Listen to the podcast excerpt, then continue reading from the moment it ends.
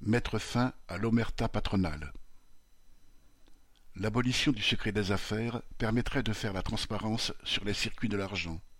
Cette transparence montrerait comment les gros se gavent sur les petits, comment les donneurs d'ordre augmentent leurs marges en étranglant leurs sous-traitants, comment les grands groupes échappent aux impôts avec leur savant édifice de filiales, de sous-filiales, et comment les banquiers se conduisent comme de véritables patrons vis-à-vis des artisans commerçants qui se croient indépendants mais qui passent leur vie à rembourser leurs crédits.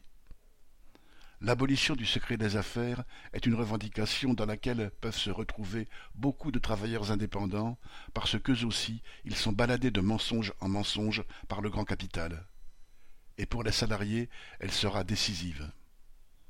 Si les salariés s'emparent de cette revendication et se mobilisent pour exercer leur propre contrôle sur les comptabilités et les contrats, ils mesureront l'ampleur de l'exploitation.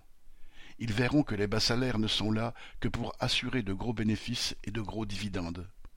Ils réaliseront que tout ce qui est jugé impossible aujourd'hui, embaucher, augmenter les salaires, ralentir les cadences ou travailler moins et payer les retraites, est parfaitement réalisable.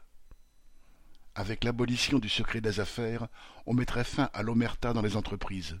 Cette omerta qui a permis au groupe d'EHPAD Orpea d'organiser tout un système pour détourner de l'argent public, quitte à maltraiter et même affamer ses résidents.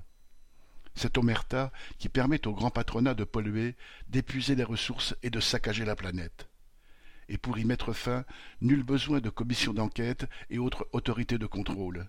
Il suffira de s'appuyer sur ceux qui, dans les entreprises, ne sont pas aveuglés par la rentabilité du capital, les travailleurs. À ce jour, dans ce pays, la principale contribution des classes populaires à l'effort de guerre, c'est le racket quotidien qu'elles subissent sur le prix du pétrole et du gaz. Le secteur énergétique est une formidable source d'enrichissement et de spéculation pour la grande bourgeoisie. Total, et leurs concurrents sont des profiteurs de guerre.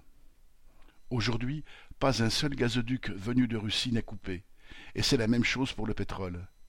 L'essence que l'on nous vend à la pompe a été achetée il y a plusieurs mois par les compagnies pétrolières.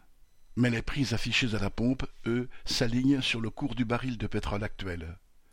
Rien ne justifie de telles hausses si ce n'est la spéculation. Il est vital pour le monde du travail de connaître et de rendre public le détail de ces contrats commerciaux. Ce qui vaut pour l'énergie est encore plus spectaculaire pour l'armement. Depuis le début de la guerre, tous les pays européens ont annoncé des augmentations de leur budget militaire. Il n'y avait pas le moindre euro en réserve pour faire fonctionner les hôpitaux. Il y a des centaines de milliards immédiatement disponibles pour des avions de guerre et des missiles. Le bonheur de Thalès, de Dassault et des autres marchands d'armes dont le cours des actions s'est envolé. Et les cent milliards de rallonges pour l'armée allemande donnent déjà lieu à une bataille entre Dassault et Lockheed Martin pour savoir qui aura le marché des avions de combat, des Rafales ou des F-35 américains. Plus que jamais, les chefs d'État se transforment en agents commerciaux des marchands d'armes. Au lendemain de la Première Guerre mondiale, Anatole France avait écrit citation, on croit mourir pour la patrie, on meurt pour les profits des industriels. Eh bien, pour ne pas mourir pour les profits des industriels, il faut populariser l'idée du contrôle ouvrier sur les capitalistes de l'énergie et ceux de l'industrie militaire. Pour s'opposer aux sacrifices imposés au nom de l'union sacrée, notre mot d'ordre doit être confiscation des bénéfices de guerre et expropriation des entreprises travaillant pour la guerre comme celle de l'énergie. Pas un euro pour les marchands de canons, pas un euro pour gaver les actionnaires de Total. Je sais qu'au dernier moment, beaucoup de ceux qui sont d'accord avec l'idée que le capitalisme nous mène dans l'impasse choisiront de faire ce qu'ils croient être un vote utile à gauche, un peu comme on jette une bouteille à la mer, en se disant que de toute façon ça ne peut pas faire du mal. Eh bien si, cela peut faire du mal, car le monde du travail se réveille toujours de ses illusions électoralistes avec la gueule de bois l'électoralisme conduit à la résignation et à la passivité. Lorsqu'on est conscient que la force des travailleurs ne se trouve pas dans les urnes, il faut faire un vote militant, un vote pour montrer son camp, sa politique, ses perspectives aux autres travailleurs. Alors certes, nous sommes à contre-courant. Mais à contre-courant de quoi? De l'individualisme Du culte de l'argent Du nationalisme De la guerre? Eh bien oui, mille fois oui, parce que l'avenir de la société n'est pas de ce côté-là. Nos idées ne peuvent devenir fortes que lorsqu'elles seront portées par les masses, mais il est vital de préparer l'avenir en les défendant contre vents et marées et en étant capable de les exprimer en toutes circonstances, y compris lors d'une élection comme celle-ci. C'est dans ces périodes de trouble qu'il faut tenir. C'est le seul moyen d'offrir une perspective politique le moment venu, et c'est ce qu'illustre l'histoire des révolutionnaires qui ont tenu le choc en 1914.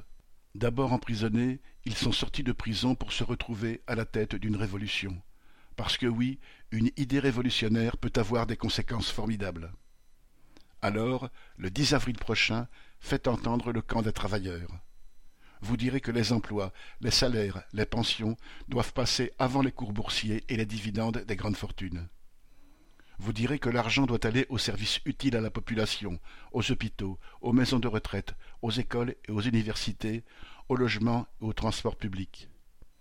Vous rejetterez le racisme et le nationalisme, ces idéologies qui dressent les travailleurs les uns contre les autres. Contre les guerres, vous affirmerez que le sort des peuples ne doit pas rester aux mains des gouvernements impérialistes, de leur diplomatie, de leurs états-majors. Contre cette société folle, vous direz abat le système capitaliste qui ne profite qu'à une minorité privilégiée et qui nous pousse dans le mur.